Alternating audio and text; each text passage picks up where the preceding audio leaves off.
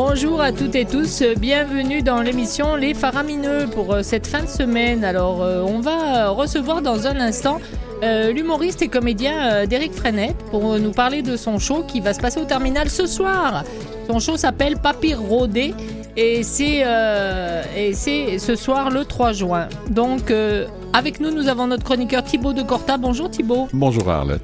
Alors Thibaut nous partage une entrevue qu'il a fait avec Philippe Girard dont il va nous parler, qui Ouais. est sur Léonard Cohen. Donc on en parle dans la prochaine demi-heure. Pour l'instant, eh bien, on part en musique avec euh, Romeo Elvis qui nous chante rappeur préféré. Yo, this is the rap 2022 boy. Elvis Romeo, je veux être ton rappeur préféré. Ouais bébé, bière sans alcool et jaune c'est BD. Ouais, j'étais un fou quoi. En plus, je fais des clashs aussi. Echo et Fun Radio, pourquoi tu fais des cachotteries Eh, Bravo pour les chiffres de ta première semaine. Bravo, dis donc. Moi j'ai vendu plus de gourdes. Tu sais pas écrire, t'aurais dû prendre plus de cours. Strauss, plus de style, plus de cool. Je suis plus rapide que Kylian. Je suis plus riche que Bezos. Je chante mieux que Angers. J'ai plus de hits que Nino. Je suis plus profond que Nekfeu. J'ai plus de fans que Squeezie. Et je suis plus sympa que Omar Sy, espèce de fils de. Hey.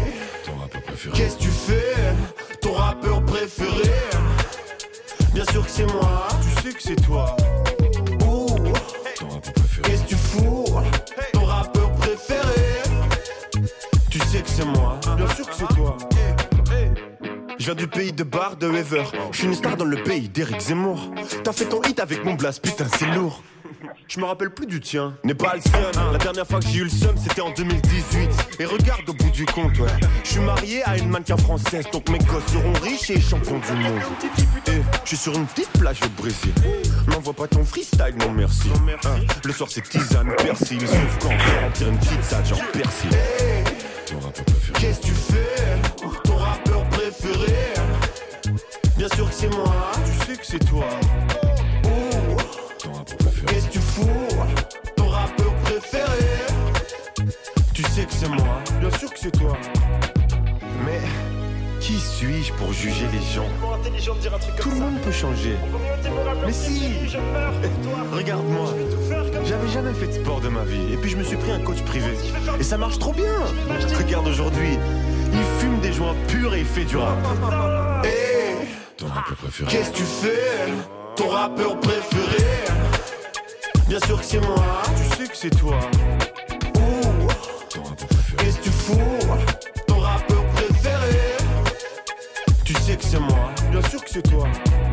Eh, Ton rappeur préféré. Qu'est-ce que tu fais? Ton rappeur préféré Bien sûr que c'est moi, tu sais que c'est toi.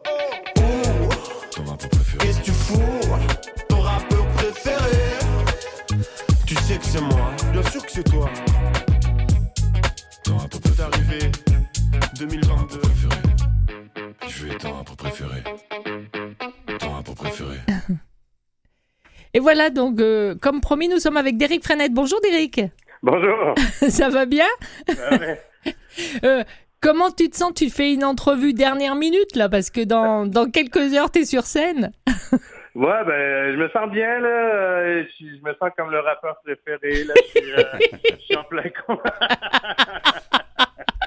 On l'a mis pour toi. Ah, super, super. Ben non, mais ça va bien, c'est la quatrième fois que je fais le spectacle. Fait que euh, j'ai bien hâte, là. euh, Mais Bien là- hâte, là, de, faire, de montrer les nouveaux ajustements, là. alors, euh, Papy Rodé, t'as as quand même rajouté des choses aussi? Ouais, ben, euh, c'est un spectacle que je roule depuis deux mois. C'est des numéros que j'ai écrits dans les euh, dans les deux, trois dernières années que j'ai mis ensemble. Fait que euh, ça s'appelle papier rodé parce que c'est quand même pas mal rodé. Il y a un peu le, le, terme rodage qui est Ouais. galvaudé en humour. Fait que c'est c'est pour ça que c'est un peu une Tu fais, tu fais euh, Papy Rodé au cas où dans le public il y en a qui disent euh, euh, ça a pas l'air tout à fait fini, comme ça tu te sauves quoi.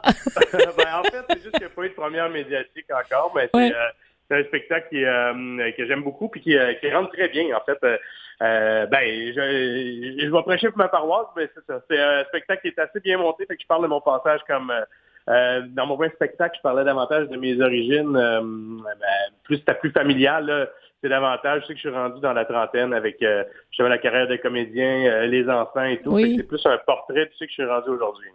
Alors là, en plus, tu vas, tu vas parler de choses, tu vas parler du prix de la bouffe.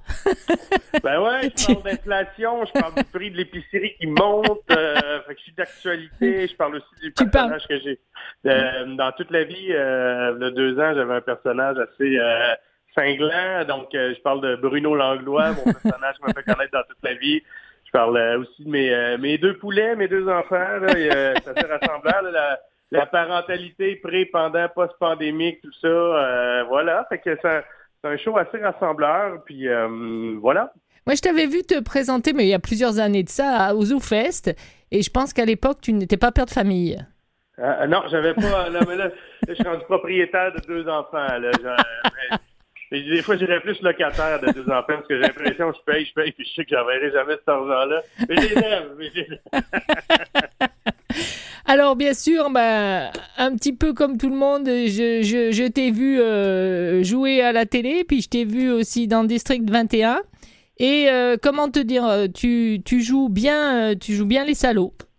Ouais, je, ben, hein? sais pas, j'ai l'air d'avoir un talent. Tu peux avoir une bonne tête de salaud, faut dire ce qui est. Mais là, c'est fun, j'ai décroché un rôle principal dans un long métrage, Des Hommes la nuit, avec Pierre Verville, Edith Cochrane, Jean-Moïse Martin. Jacques Charbonneau que euh, là, là, je joue pas un salaud, euh, ça c'est le fun. Mais euh, dans, dans, ce rôle-là, c'était pour, pour ceux qui te connaissent. Alors, pour ceux qui te connaissent pas comme humoriste, alors c'était excellent. Pour ceux qui te connaissent comme humoriste, c'était assez surprenant de voir à quel point tu as bien joué ça. ah ben merci. c'est des beaux défis que j'aime bien. Là. Je, toujours, euh, toujours euh, excité quand j'ai quelque ah, chose de ben, challengeant comme euh, ça qui est loin de ma, ma nature quand même. Fait que c'est assez de, de, toucher à ça. Là. Toi qui as les yeux qui, qui rient tout le temps, là, dans, dans ce rôle-là, tu faisais peur. C'est-tu un autre comme ça, tu me fais penser, c'est Jean-Michel Anctil. Il a joué aussi dans le District 31. Ben, c'est vrai que Jean-Michel, quand c'est vrai nous, on est amis dans, dans la vie, ouais. Jean-Michel, puis, euh, puis quand même drôle, c'est quand j'ai fait du district, il m'a, il m'a, il m'a envoyé un texto, il dit, il, c'était vraiment bon, là, t'étais, sur ton c'est quand même drôle que les, nous, on joue, on joue au golf ensemble, on joue aux cartes, puis euh, là, on se parle de, ouais, t'es un bon méchant. Ah, toi aussi, t'es un bon méchant. c'était, c'était pas mal du tout. C'était pas mal du tout. Est-ce que c'est quelque chose. Enfin, la question qu'on doit te poser tout le temps, parce que les, les, les deux, euh, tu peux très bien faire euh, toute ta vie les deux. Euh, mais mmh. est-ce que là, tu, tu, te diriges un petit peu plus vers la comédie? Enfin, pas vers la comédie, mais vers le cinéma, on va dire, parce que c'est pas de la comédie ce que je t'ai vu faire. Euh, honnêtement, au Québec, dans le fond, euh, il, euh, le, un comédien qui roule, c'est Emmanuel Bilodeau qui nous dit ça, c'est une trentaine de jours par tournage. Il y a certains privilégiés qui tournent beaucoup, qui sont sur des quotidiennes. Mais un comédien qui roule, fait, sais, il me reste du temps pour faire les deux. Là, si on regarde ça avec une vue d'ensemble, j'ai pas... Euh, j'ai pas l'impression que je vais avoir à choisir. Ce que j'aimerais, c'est, euh, mettons, j'aimerais ça décrocher un lit dans une série récurrente, puis explorer un personnage, là, quelque chose de policier. Là, ça, je triperais bien. Là, ah ben oui. Fait qu'on on verra, mais ça serait un souhait que, que, j'ai en tête. Puis avec les opportunités que j'ai eues, ben, je sais que ça peut arriver là, parce que j'ai réussi à livrer dans des, euh, dans des contextes assez, euh, assez élevés. ben, c'est bravo. Je vais quand même, je vais quand même faire un, un petit retour sur, euh, sur la pub aussi, parce que moi, la blague, qui, celle qui m'a fait hurler de rire, c'est celle de, de, de, de, la nourriture pour chien, là. Oh. Ouais, ouais, Alors, pour, j'explique, j'explique euh, à mon chroniqueur qui est là, Thibaut de Corta, que, en fait, dans la pub, tu vois un chien qui est en train de, de lécher ses parties, tranquille, assis sur un, fauteuil, comme souvent ils le font la, la, la, maîtresse de ce chien commence à dire Mais enfin, il y a du monde qui arrive, arrête, arrête. Et, dans le monde qui arrive, donc, euh, c'est lui qui arrive en ami. Le chien lui saute dessus et lui fait des léchouilles ah au visage. Et au moment où il veut faire la bise à la maîtresse de maison, il va dire euh, Non, juste le coude, ça va aller. ouais, ouais. Ouais, euh, je, trouve ça très drôle. Le rôle de ma vie, quoi. ah non, mais écoute, j'étais obligé de le dire parce que ça m'a beaucoup fait rire aussi. Le, moi, quand ils m'ont convoqué, quand j'ai vu le script, puis ils m'ont convoqué à l'audition, je trouvais vraiment que le gars, il était drôle, puis j'avais dit à mon agent, dit, ça, d'après moi, ça, ça va être un hit. Là. tu sais pas, des fois, tu fais des messages, c'était comme le gag est vraiment drôle. J'étais quand même content quand, quand j'ai vu, moi, c'était mon camp de chasse euh, avec les enfants pour le de Nouvel An, puis il n'y a pas de réseau, il n'y a pas de cellulaire. Puis quand on est sorti du bois, on s'est arrêté manger euh, dans le coin de Mont-Laurier. Puis quand on est arrivé, là, euh, le monde là-bas me connaissait un peu, parce que je vois quand même souvent. Puis on fait « Yeah boy! » Tu t'es fait lécher pas à peu près. fait que je m'en fait parler. Euh, fait que là, j'ai fait « OK, ça Ah bah- pogné. » Puis euh, Ah ouais. bah oui, parce que moi, je, je t'avoue qu'elle m'a beaucoup fait rire, cette pub. Donc, je me Ah, suis ouais. moins souvenu de pourquoi elle était, la pub, que de ta tête et surtout de la, de la tête de celle qui joue la maîtresse de maison. Ouais, ben moi, ça, tu vois, ça, ça va bien cette année. Là, tu sais, je veux dire, là, les parties d'un chien, les jouer dans la tour, euh, district Oui, 31, là, ouais. dans un long métrage. Fait que moi, il y a, il y a un crescendo, là. Mais de toute façon, là, un chien, ça peut lécher n'importe quoi. Il n'y a pas de problème parce que c'est- euh, sa salive est antiseptique. guérisseuse, oui. Ouais. Mais c'était, Ouais, c'est- mais le, drôle, le, le drôle, ouais. c'était vraiment le visage de Ah la oui. maîtresse du chien, quoi, qui, qui Ouais, regarde, Véronique dit- avait une qui- super belle reaction shot. qui dit euh, non, euh, ça va bien. Je vais pas te faire la bise. le coude, ça va suffire. bon, Derek, j'ai d'autres questions. Il faut savoir que donc c'est ce soir au Terminal Comedy Club 1875 Mont-Royal Est. Voilà. Yes, en ça, il reste une vingtaine de billets. Là, Donc, donc, s'il y en a qui cherchent une belle activité à 20h ce Voilà. soir, là, il reste quelques billets. Allez-y, allez-y. On verra pas le chien, mais on verra plein d'autres choses. On entendra Euh, plein d'autres j'en choses. parle du chien dans le spectacle, j'en parle aussi, j'en parle. Je raconte un peu ce qui s'est Ah, passé euh, pour le processus de, de préparation. Euh, on fait une petite pause musicale et puis on te retrouve tout de suite après ça, d'accord? On va écouter euh, le Flo Franco qui chante Danser.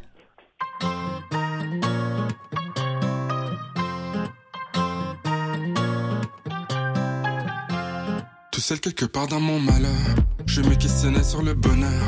Si bouleversé, noyé dans mon silence, cœur en bataille, perdu dans ma souffrance. Drôle de destin, maintenant te voilà tombé sur mon chemin. Suivre mon instinct, vraiment ce qu'il me faut, c'est de partir au loin. Partir vers l'au-delà, vers de nouveaux exploits. Pour moi, il n'y a que choix,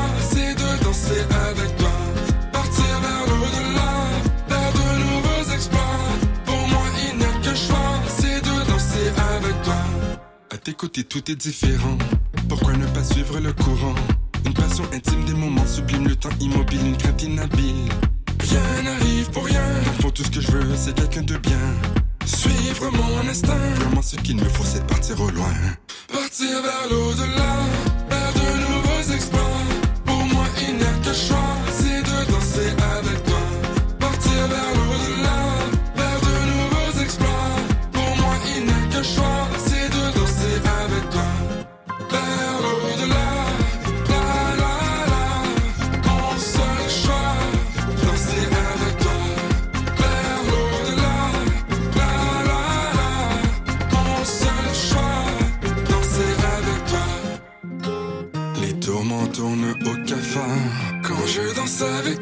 Sentiment de nouveau départ. Quand je danse avec toi, moins de tristesse, plus de richesse. Quand je danse avec toi, tranquillité qui m'adresse. Quand je danse avec toi, la seule exigence, savourer l'ambiance. Charme, élégance, que des belles fréquences.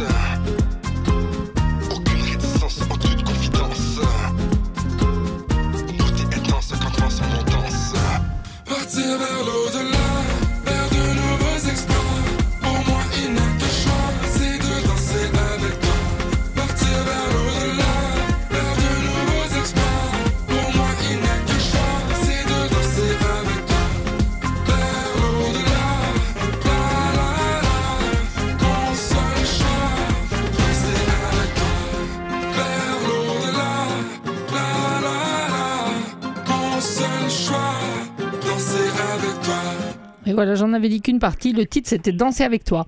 Alors, on est de nouveau avec Derek Frenette. Derek, euh, en même temps, euh, j'ai re- j'ai regardé aussi ce que tu as fait parce que pendant la pandémie, ben, on, on- on t'a vu, tu nous as offert des soirées.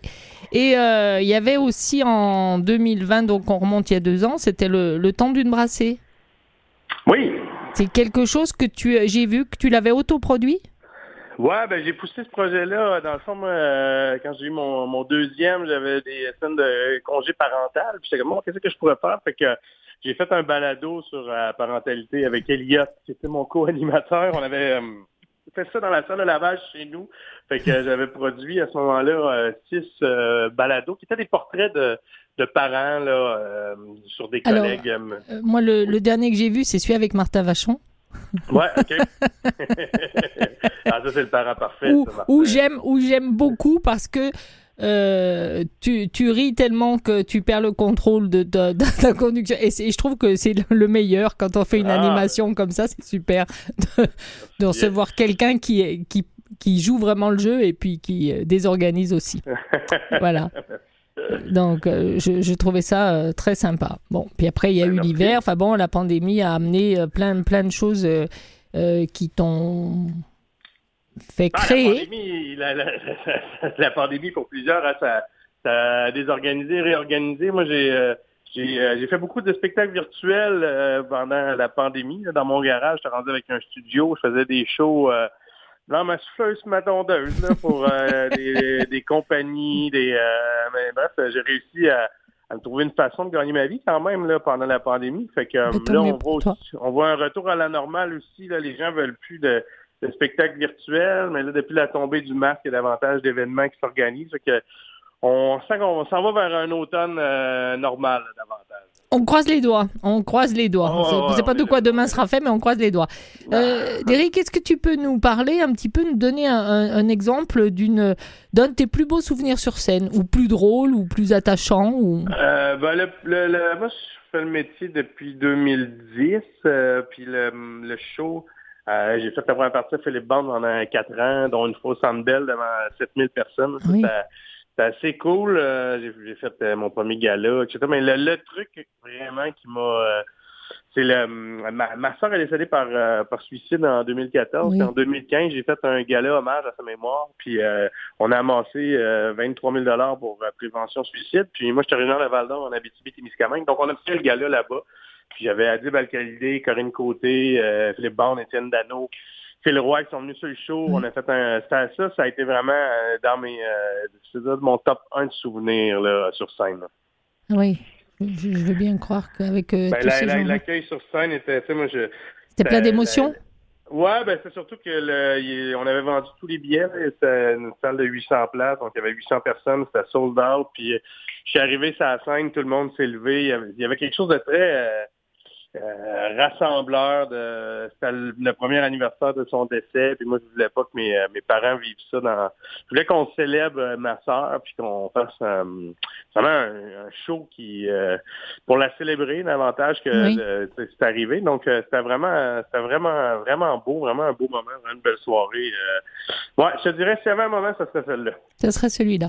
Ouais. Est-ce que tu as besoin, avant le spectacle, de te détendre? Par exemple, quand tu fais un spectacle, qui soit nouveau ou qui, qui soit déjà un petit peu rodé Euh, Et si oui, euh, quel, quel est ton premier truc pour te détendre?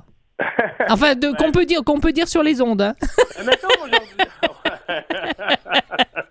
Ah, non, mais euh, mettons comme aujourd'hui, moi, depuis maintenant que j'ai des enfants, je me lève tôt.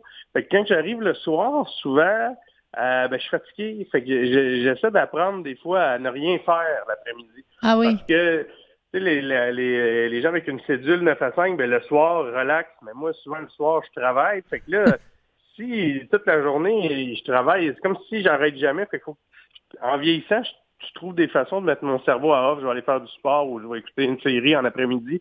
Puis avant, je me sentais mal de ça. Je disais, ah là, là je peux pas faire ça. tu sais, Parce que je me sens comme je triche un peu. Mais finalement, j'accepte davantage mon horaire atypique. C'est surtout pour arriver avec de l'énergie le soir parce que sinon, ben, euh, c'est comme si tu t'arrêtes pas, tu te lèves à 6h30 le matin, puis là, ton, ton cerveau, il, il, euh, il spin, fait des trucs. Puis, tu sais, moi, je suis pas que je suis hyper actif, mais tu sais, je suis pas quelqu'un qui, qui reste assis vraiment euh, très Oui. longtemps. Fait que, euh, fait que c'est de m'activer en faisant des trucs pour, justement, apprendre à relaxer.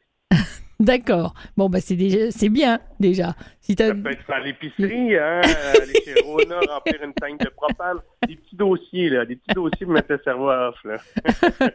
Est-ce que tu trouves que c'est un métier qui nécessite de se former continuellement?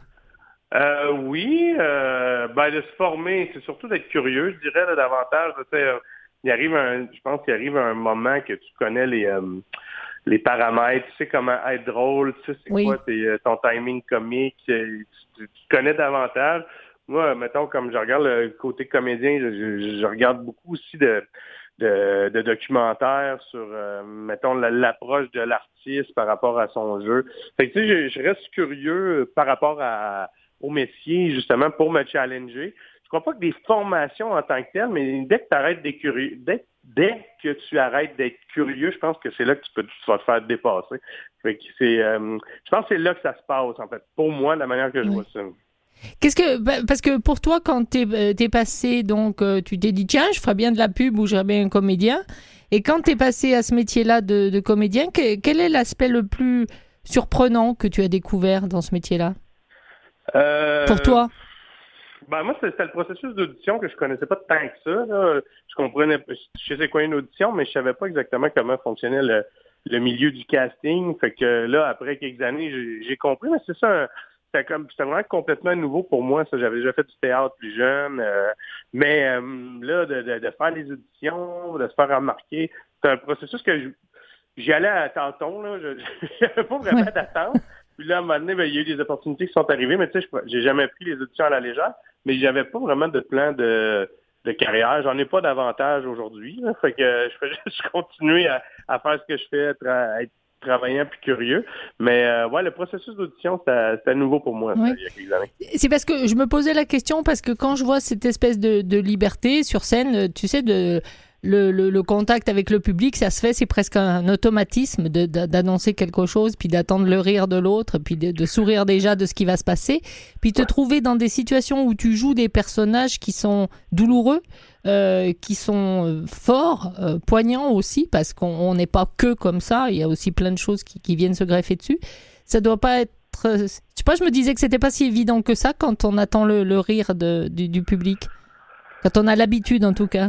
Euh, la question, c'est quoi exactement eh ben, c'est, non, c'était juste, euh, c'était même pas une question, c'est que je me disais que quand tu as l'habitude de faire rire les gens, ça doit quand même être difficile de jouer le rôle, de, de te mettre dans la peau d'un personnage qui est difficile, qui est euh, dur, qui est voire méchant. Moi, j'essaie de trouver la, de, de, jouer le plus juste possible. Tu sais, il y, a, deux écoles de pensée, là. Genre, il y a l'école de moi, je veux bien jouer la scène ou je veux jouer la scène juste. Fait que moi, j'essaie de, comme les tournages commencent à Sherbrooke dimanche, mon personnage, puis c'est Max, moi, quand j'apprends mes lignes, je fais, ah, Max va faire ça, Max va faire ci. Je me dis pas, il va faire ça parce qu'il devrait faire ça, mais il va faire ça parce qu'il fait ça. Je sais pas si la nuance est, euh, je sais que ça a l'air d'une petite nuance, mais je trouve que c'est là que ça se joue, tu sais, comme, sur toute la vie. Euh, j'avais travaillé mon backstory avec le réalisateur. Puis je disais, bon, mais Bruno, il boit du coke diète. Jean-Philippe Duval me disait, mais pourquoi le Bruno boit du coke diète? Puis je me souviens plus, mais à ce moment-là, j'avais une raison. Puis il fait, bon, c'est bon. Fait que, tu sais, moi, je travaille de connaître mon personnage, de créer une vie. Oh, fait, quand j'arrive sur le, quand j'arrive sur le plateau, euh, je, fais, je fais, OK, il va faire ça comme ça, il va faire Tu arrives à te distancier. Ben, c'est formidable. Bravo. Ben, c'est mon approche. Là. Ah, ouais. Bah écoute, euh, c'est bien. Bon, ben nous arrivons, euh, Derek, à la fin de cette entrevue. Et ben, puis, euh, on dit le Terminal Comedy Club, 1875 Mont-Royal Est. C'est ce soir, c'est à 20h. Il est sur scène et là, il est sur scène pour nous faire rire. Donc, ah oui, il reste une, vingtaine de billets, donc allons-y, allons-y. voilà. Merci de nous avoir répondu et puis le mot de Cambronne pour ce soir et puis le meilleur pour toi. Eh ben, merci beaucoup, bonne fin de journée. Bon Au revoir. On va se quitter avec les sœurs Boulet qui nous chantent Les Lumières dans le ciel.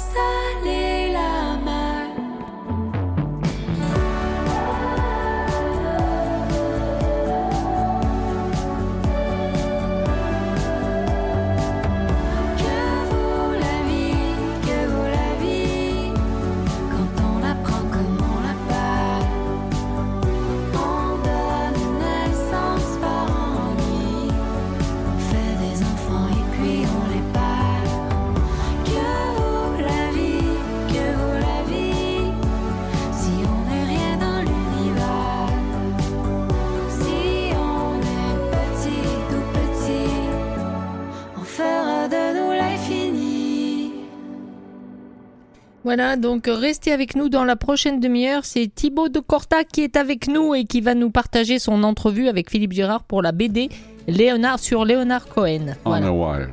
On en parle dans un instant. tout de suite.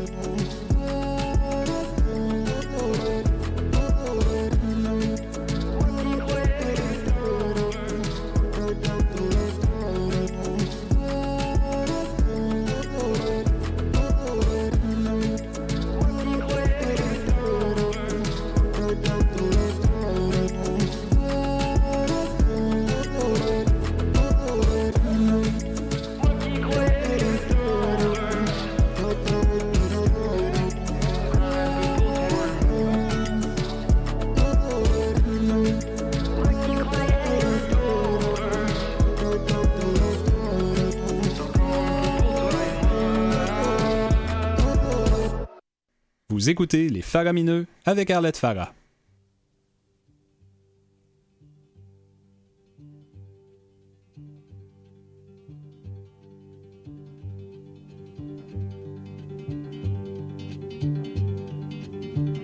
When they poured across the border, I was cautioned to surrender. This I could not do. I took my gun and vanished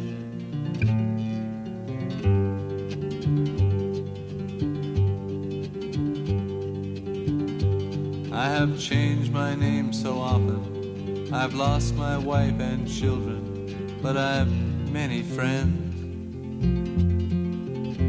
And some of them are with me.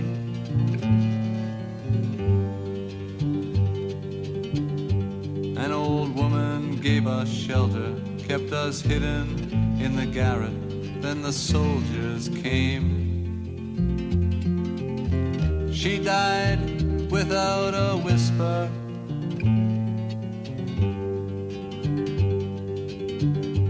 There were three of us this morning. I'm the only one this evening, but I must go on. The frontiers are my prison.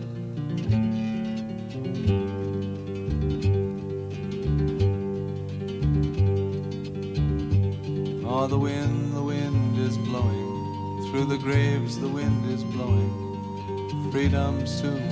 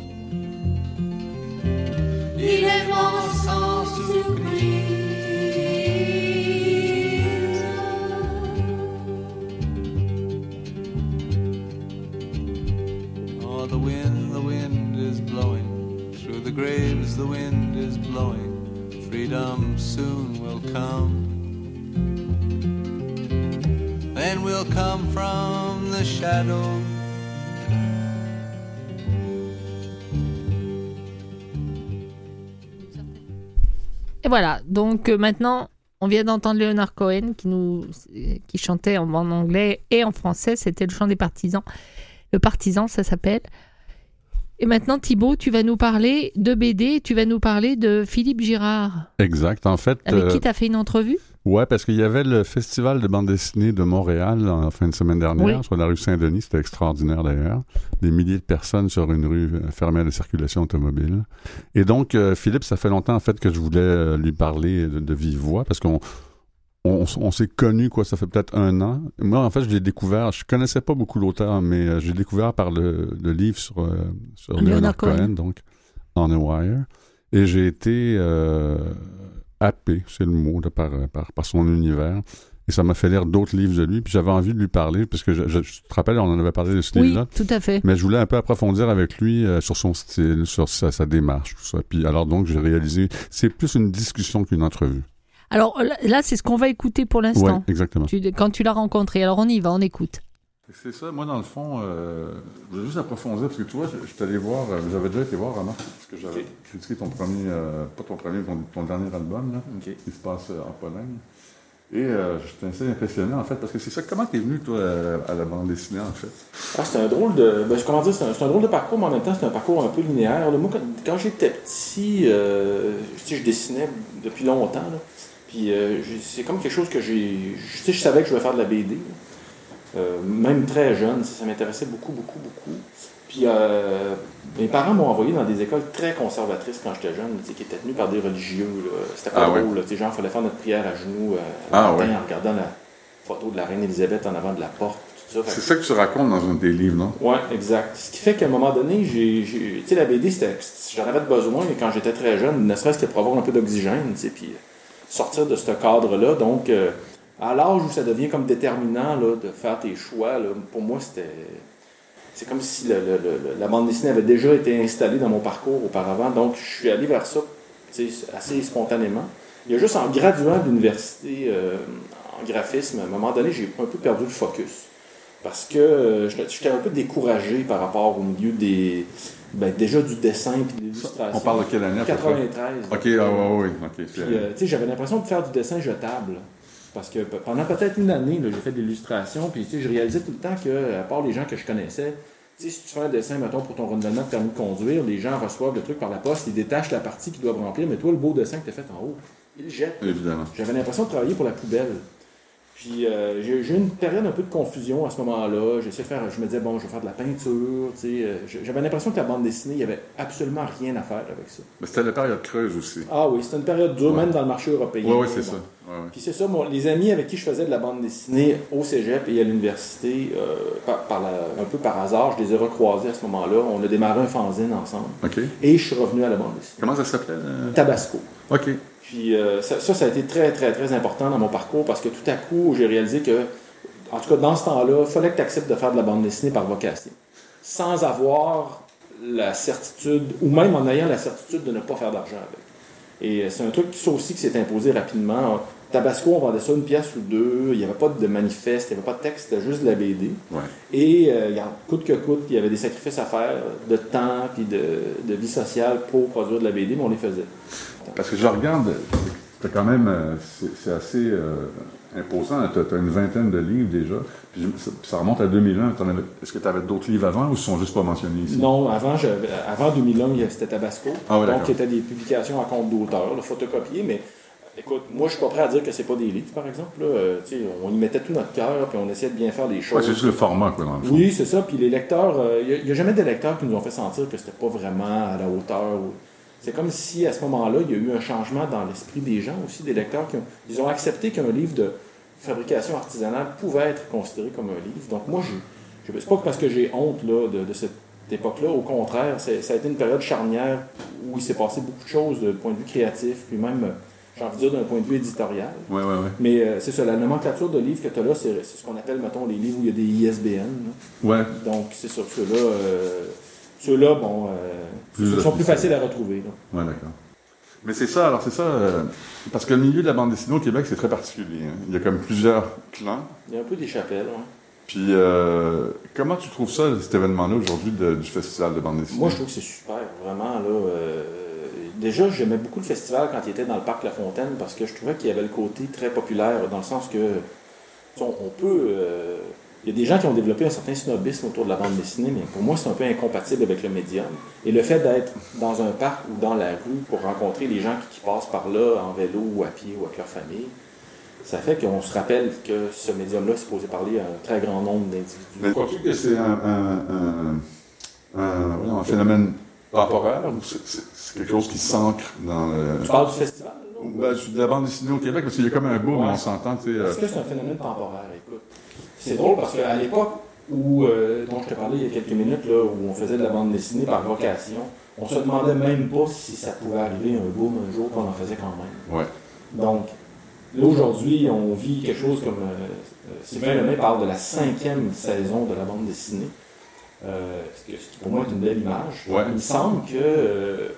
je me, ben, regarde, écoute, quoi qu'il advienne, en tout cas, je pense qu'il va y avoir des gens qui vont continuer à faire de la bande ouais. dessinée. Sans doute que le visage de la bande dessinée québécoise va changer. C'est ça. Euh, Est-ce qu'il y a un style québécois qui se démarque? Mais, euh, euh, enfin, est-ce qu'il y a- est-ce que c'est à maturité ou est-ce qu'il y a encore quelque chose à... à- Ben, et le, le- le code de la bande dessinée, globalement, là, Ouais. le monde entier, en ce moment, il est en train d'être cassé par les femmes. Ouais. Ils sont en train de briser tout ce qu'on savait pour réinventer le code. Ça, c'est signe que c'est quand même un médium qui est vivant. Ouais. Et euh, c'est très rafraîch- rafraîchissant de voir les femmes euh, lire de la bande dessinée et en faire. Enfin, ouais. Donc, je me dis, pourquoi est-ce que. euh, est-ce qu'on peut arrêter ou figer dans le temps l'école, appelons-la l'école québécoise, autour d'un code qui existe aujourd'hui? Je suis pas sûr. D'après moi, la bande dessinée, c'est un médium beaucoup euh, qui est appelé à évoluer de par sa nature. Et il faut accepter que ce qu'on voit aujourd'hui, ce qu'on pourrait qualifier d'école de la bande dessinée québécoise aujourd'hui, va sans doute être différent dans 10 ans. Je vais reformuler alors, parce que il y y a- il y a une école belge, Ouais. il y a une école américaine, il y a une école française. C'est plus dans ce sens-là. Alors, c'est peut-être ça ce que tu viens de dire par rapport euh, au fait que les femmes ont beaucoup investi le milieu. Ouais. Mais moi, je pense que s'il y a une école québécoise, elle s'exprime, euh, ou en tout cas, elle, s'ident- elle- se définit beaucoup dans la manière de faire la bande dessinée. Après ça, le résultat, ou j'ai envie de dire, l'étiquette qu'on mettrait à l'endos du livre de science-fiction, BD d'auteur, etc., c'est pas là qu'on retrouve Non, non, ok. l'école de la bande dessinée québécoise. L'école québécoise, c'est une bande dessinée où il y a beaucoup de liberté dans la création. Tu t'installes, tu fais ton livre, tu peux solliciter des avis à gauche, à droite. Une fois que tu as fini ton livre, tu sollicites l'éditeur. S'il y a des corrections, on les fait à ce moment-là. Donc l'éditeur te laisse le maximum de liberté dans la conception de ton livre. Ce qui n'est pas le cas dans le milieu, par exemple, franco-belge Ouais. ou américain. Absolument. Et ça, pour moi, c'est, c'est euh, à quelque part, c'est, euh, c'est très, très significatif de ce qu'est la bande dessinée québécoise. Et après ça, bon, ça donne toutes sortes de genres de BD.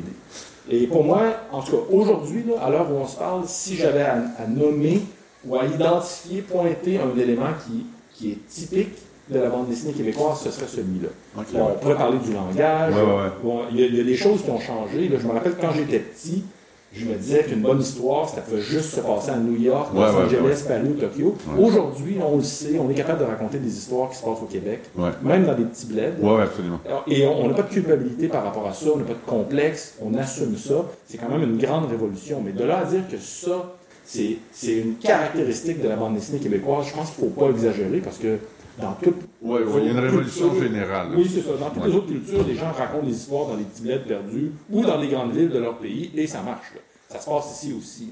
Mais, mais d'avoir la possibilité de créer des livres, j'ai envie de dire, euh, euh, en se donnant nous-mêmes le maximum de liberté, les éditeurs nous font vraiment confiance Ouais, ouais, ouais. de ce point de vue-là. Et ça, euh, moi, je, je suis très curieux de voir ce que cette culture de, de- de travail-là va donner comme résultat, ne serait-ce que dans sa transformation dans les années à venir. Ouais, ouais, ouais. Pour en revenir à, ton style, euh, parce que bon, tu dis que tu as, suivi des cours de graphisme. Oui. Ton style est particulier parce qu'il est très épuré. Mhm. Et il n'est pas non plus. Il essaye pas d'en jeter plein la vue. Euh, toi, dans le fond, on dirait que ton style, il s'efface pour le propos. En fait, c'est une courroie de transmission. Ouais, exact. J'aime l'idée, moi, euh, les Américains disent less is more. Ouais. C'est exactement ma manière de voir les choses. Là. Moi, j'essaie d'en faire le moins possible. Euh, la bande dessinée, ça ne pourrait pas être un médium qui, me conviendrait si je devais euh, euh, donner toujours, à- en tout cas, de- aller dans les pattes. Le dessin, le dessin qui est impressionnant tout le temps, ça ne pourrait pas être mon médium. Ouais. J'ai grandi en lisant Tintin, c'est à peu près tout ce qu'il y avait autour de moi quand j'étais petit, les Tintins. Ça, c'est quand même l'école de- du minimum. Ben, c'est l'école de la ligne claire. Ouais. L'esprit de la ligne claire, c'est de faire un dessin où on va favoriser la lisibilité en épurant le, Ouais. le- le dessin, mais aussi en épurant le propos. Ouais.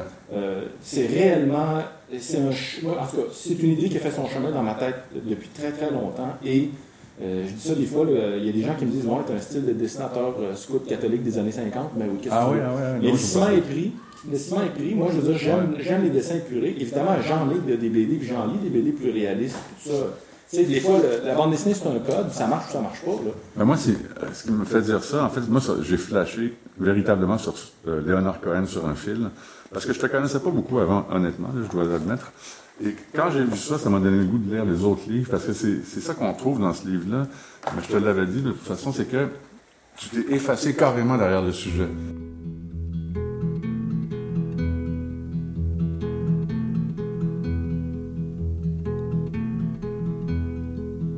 Suzanne takes you down to her place near the river.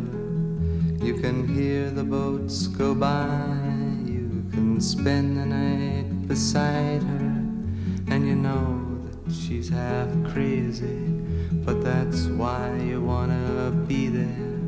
And she feeds you tea and oranges that come all the way from China. And just when you mean to tell her that you have no love to give her, then she gets you on her wavelength. And she lets the river answer that you've always been her lover.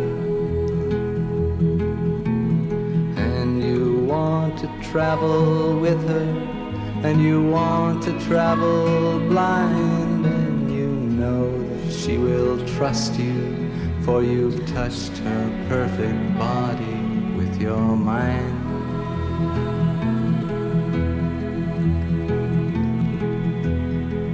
And Jesus was a sailor when he walked upon the water. And he spent a long time watching from his lonely wooden tower. And when Belle entrevue qui nous donne euh, l'envie de lire euh, Léonard Cohen sur un fil. Oui, et euh, On reprend avec. euh, avec Philippe Girard, donc. on continue cette entrevue. Enfin, tu continues cette Ouais. entrevue. Alors on écoute. Euh, ça, c'est, euh, notable parce que ça aide non seulement à la, à la compréhension, à la lecture, mais euh, il se dégage, on, on pourrait quasiment toucher les gens là-dedans. Je peux pas expliquer comment, là. Mais qu'est-ce qui t'a amené d'ailleurs à, à vouloir faire quelque chose sur Leonard Cohen? Comment ça s'est passé? Ah, c'est un ensemble de facteurs, évidemment, là, mais euh, bon, euh, Léonard Cohen, je, je l'ai vu en spectacle en 2012. euh, il est obligé de faire un- une tournée à un moment donné parce qu'il était ruiné. Ouais. Et puis, donc, je, moi, je n'avais pas acheté de billets pour le spectacle. Puis, euh, une de mes tantes m'a appelé à un moment donné, elle m'a dit Écoute, j'avais des billets pour aller voir Léonard Cohen, je peux pas y aller. Deux billets, veux-tu y aller j'ai dit Ok, j'y vais. Donc, je suis parti là, je me suis rendu là. Et après deux ou trois chansons, il a interrompu le concert. On était au Colisée, c'était pas mal plein. Il a dit Si j'avais su que vous m'aimiez autant, je serais venu avant. il a répété ça quelques jours plus tard à Chicoutimi. Là, je me suis dit Mais est-ce que Léonard Cohen, par hasard, aurait souffert d'un déficit, appelons ça d'affection, chez lui? Et euh, c'est une idée qui est réellement là, qui m'a hanté pendant un sacré bout de temps parce que euh, moi-même, par rapport à mon propre travail, des fois j'ai l'impression que les gens, euh, en fait, ça semble dire que les gens ne m'aiment pas chez nous, mais en tout cas, je pense que j'ai plus de succès à l'extérieur du Québec qu'au Québec. Bon, et puis c'est bien correct, là. Je veux dire, j'en Ouais, fais- pas de, de maladie, là. Je veux dire, J'accepte ça, mais bref, c'est une phrase qui avait eu beaucoup, beaucoup d'écho en moi. Et quand il est mort, euh, quelques années plus tard, je me suis, euh, il est mort la même année que David Bowie, qui est l'autre artiste que, qui m'a. C'est vraiment les deux artistes que j'ai le plus aimé dans ma vie. là. Il y a une BD qui est sortie sur Bowie tout de suite après. puis, je sentais que c'était un romancier de photos glanées sur Internet, etc. là. Des photos emblématiques de sa carrière Ouais, ouais. avait trop vues, qui avaient juste été comme redessinées. Puis je me disais, regarde bien ça, ils vont faire la même affaire avec quoi. Ah ouais. Et puis le livre sortait pas. Il n'y a rien qui se passait. Puis j'avais l'impression que c'était un sacré beau sujet. Je me disais, pourquoi personne. euh, ben, et je me suis dit, ben, peut-être que c'est à moi de le faire. Donc je me suis installé.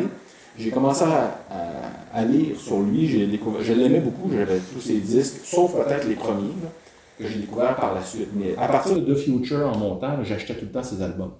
Donc j'ai construit mon histoire, puis c'est ça, j'ai monté mon scénario. Et à un moment donné, c'est ça, j'ai sollicité les éditeurs et euh, ils m'ont ils m'ont tous dit oui. Tous les éditeurs que j'ai approchés voulaient le faire. Il n'y en a pas un ici qui t'a dit non? Ah, au Québec, oui, mais je veux dire. Mais en- ce que je veux dire, c'est qu'à un moment donné, j'avais l'impression qu'avec un sujet comme celui-là, je pouvais essayer de. Je rêvais de faire au moins un livre sur Ouais. Ce que j'avais jamais vraiment fait avant. J'avais participé à des collectifs, là, mais je m'étais dit, ah, il faudrait que j'en fasse au moins un. J'avais grandi avec Tintin, je m'étais dit, garde, j'essaye. Euh, J'avais envoyé chez Delcourt, Casterman, Steinkiss, en tout cas un paquet. Ils m'ont tous dit oui. Et là, je savais pas quoi faire. Puis en jasant avec l'un et l'autre, parce que là, on- à un moment donné, tout le monde négociait avec moi en même temps, j'ai senti que chez Casterman, j'aurais la liberté artistique que je recherchais pour mon livre. Et en plus, comme Casterman, c'est l'éditeur de Tintin et que j'ai grandi avec Tintin et que c'est réellement Ben oui. l'influence la plus importante euh, sur mon parcours d'auteur de bande dessinée, euh, je- moi, Léonard Cohen, je le voyais comme Tintin. Dans ma tête, Léonard Cohen, c'est quelqu'un qui a le cœur pur, comme Tintin. Ouais, ouais, ouais. Sauf qu'il prend de la drogue, il prend de l'alcool puis une vie sexuelle. Mais sa quête de. Appelons ça sa quête du divin ou sa. Ouais, de pureté. Exact, il le rapproche énormément de Tintin. Et lui aussi, il a un trench comme Tintin. Il y a même un chien là, qui meurt au début du livre. Ouais. À un moment donné, moi, j'ai vu ça dans mon apparaître là, dans, dans l'espèce de tableau global là, qui était devant moi avant de réaliser l'album. Donc, d'aller chez Casterman, ça devenait comme conséquent avec ce choix-là. Après ça, bon, m'effacer derrière le personnage, ça n'a pas été dur parce que quand tu fais une œuvre de fiction comme ça, tu te projettes tour à tour dans plusieurs personnages. Ouais, ouais, ouais. Donc, à un moment donné, tu es Léonard Cohen, à un moment donné, tu es Marianne, à un moment donné, tu es des gens autour de lui qui ne le comprennent pas. Je veux dire, ça, ça devient, c'est même pas un, un geste réfléchi, cela, c'est na- naturel de- de- d'avoir cette espèce de, de transposition alternée-là entre un paquet de personnages. Et, euh, et au- au-delà de tout ça, moi, j'ai j'ai développé une telle estime pour Léonard Cohen en travaillant sur lui. Sais, pendant deux ans, là, j'avais l'impression de l'avoir à côté de mon épaule, Ah ouais, qui ouais. me parlait pendant que je dessinais. J'ai eu des tonnes de discussions imaginaires là, dans ma tête avec Leonard Cohen. Ce qui fait qu'à un moment donné, je j'ai pas eu le choix que de. En tout cas, en, en- en toute amitié pour lui, là, il fallait que je lui laisse la place et je, je voulais réellement euh, faire ce travail-là, de essayer de retourner à Leonard Cohen l'affection qui, d'après moi, lui a peut-être fait défaut de son vivant. Et je pense que la seule façon de le faire, c'était de lui laisser toute la place. Donc c'est pour ça que ça s'est construit comme ça, finalement. J'aime bien l'idée aussi que le, le- le point central, c'est lui à la veille de sa mort, en fait. Ben, c'est un truc pour moi, tu sais, Léonard Cohen, il a blagué toute sa vie sur la mort. Il Ouais. disait même, euh, il disait, je suis prêt à mourir, je suis prêt à mourir.